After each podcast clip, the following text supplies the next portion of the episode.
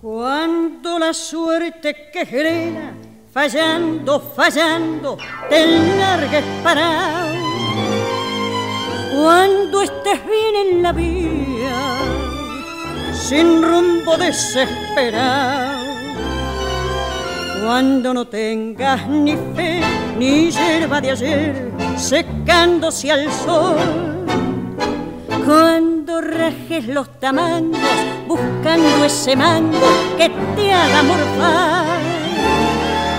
La indiferencia del mundo que es sordo y es mudo recién sentirá. If fate, that bitch, with tricks and deceptions, finally dropped you when things have gone really bad with no way out, desperate, when you lack all faith.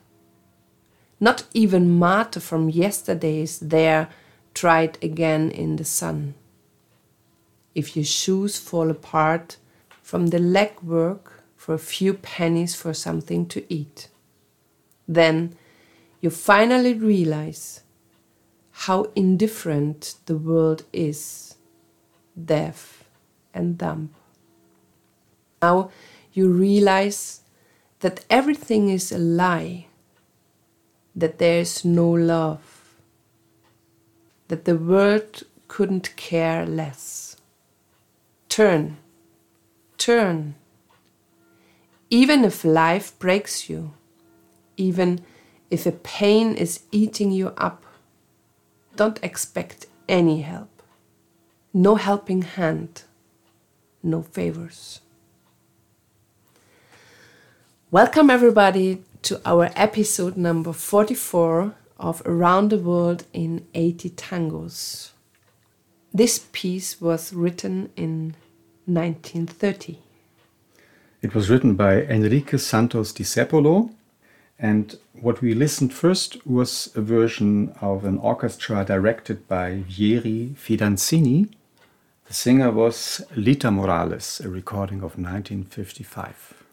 This is the darkest lyrics I have read in our podcasts. But I think it fits perfectly in this time of 1930. It reflects the time, definitely. So when you look at the Argentinian situation in 1930, it's really, really hard. It's really heavy. It was the end of the period when there was the first democratic elected government with the first democratic male vote. And the government was headed by a party which was a sort of social democratic party, and it was heavily opposed by the old conservative parts of the society, of the oligarchs and everything. So they had a hard situation. For example, the part of the society which uh, suffered most were the kids. There have been advertisement in newspapers. Parents tried to sell their kids because they couldn't feed them. So they offered them on the market.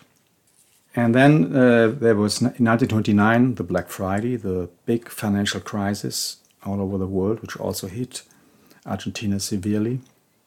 And then there was this coup d'etat in 1930 which uh, overthrew the democratic government of Irigoyen, and it started the Decada Infame, so the infamous decade, which was only a series of coup d'etat and fraud elections.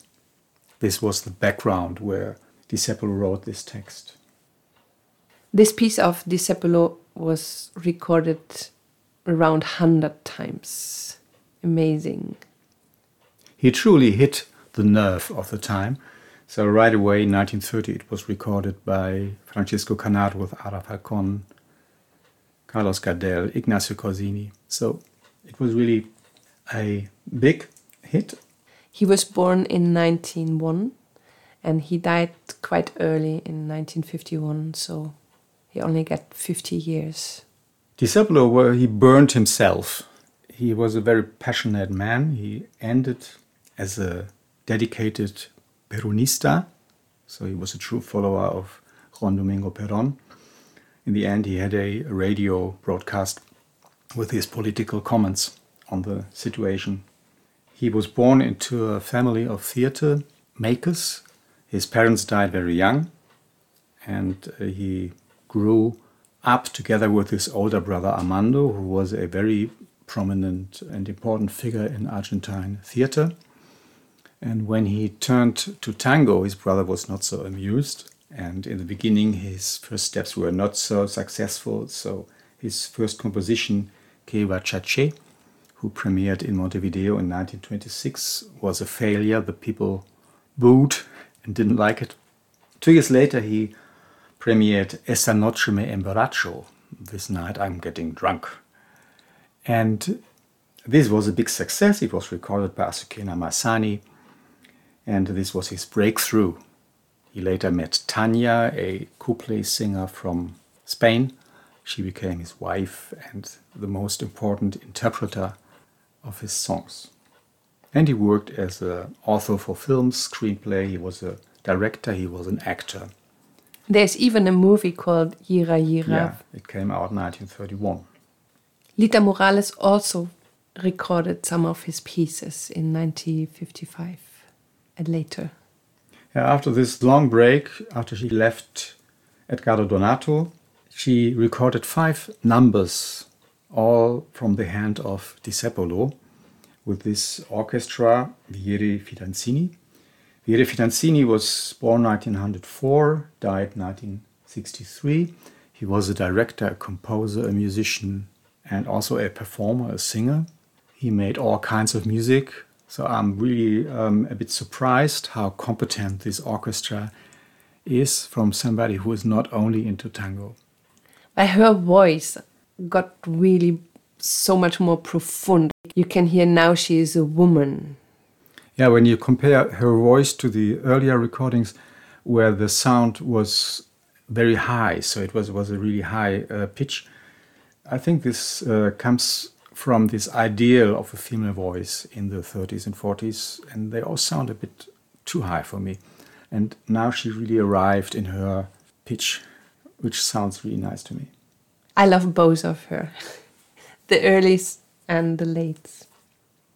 In the end of this podcast, you will listen to a recording of Francisco Canaro with the voice of Carlos Gardel. Carlos Gardel was already dead for 20 years in this moment. Yeah, I think we should forgive Canaro this grip into the archive. At least they were old friends.